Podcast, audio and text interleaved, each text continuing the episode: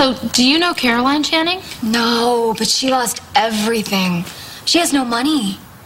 Can you imagine having no money? I mean, you wouldn't even have any money. You should twit that.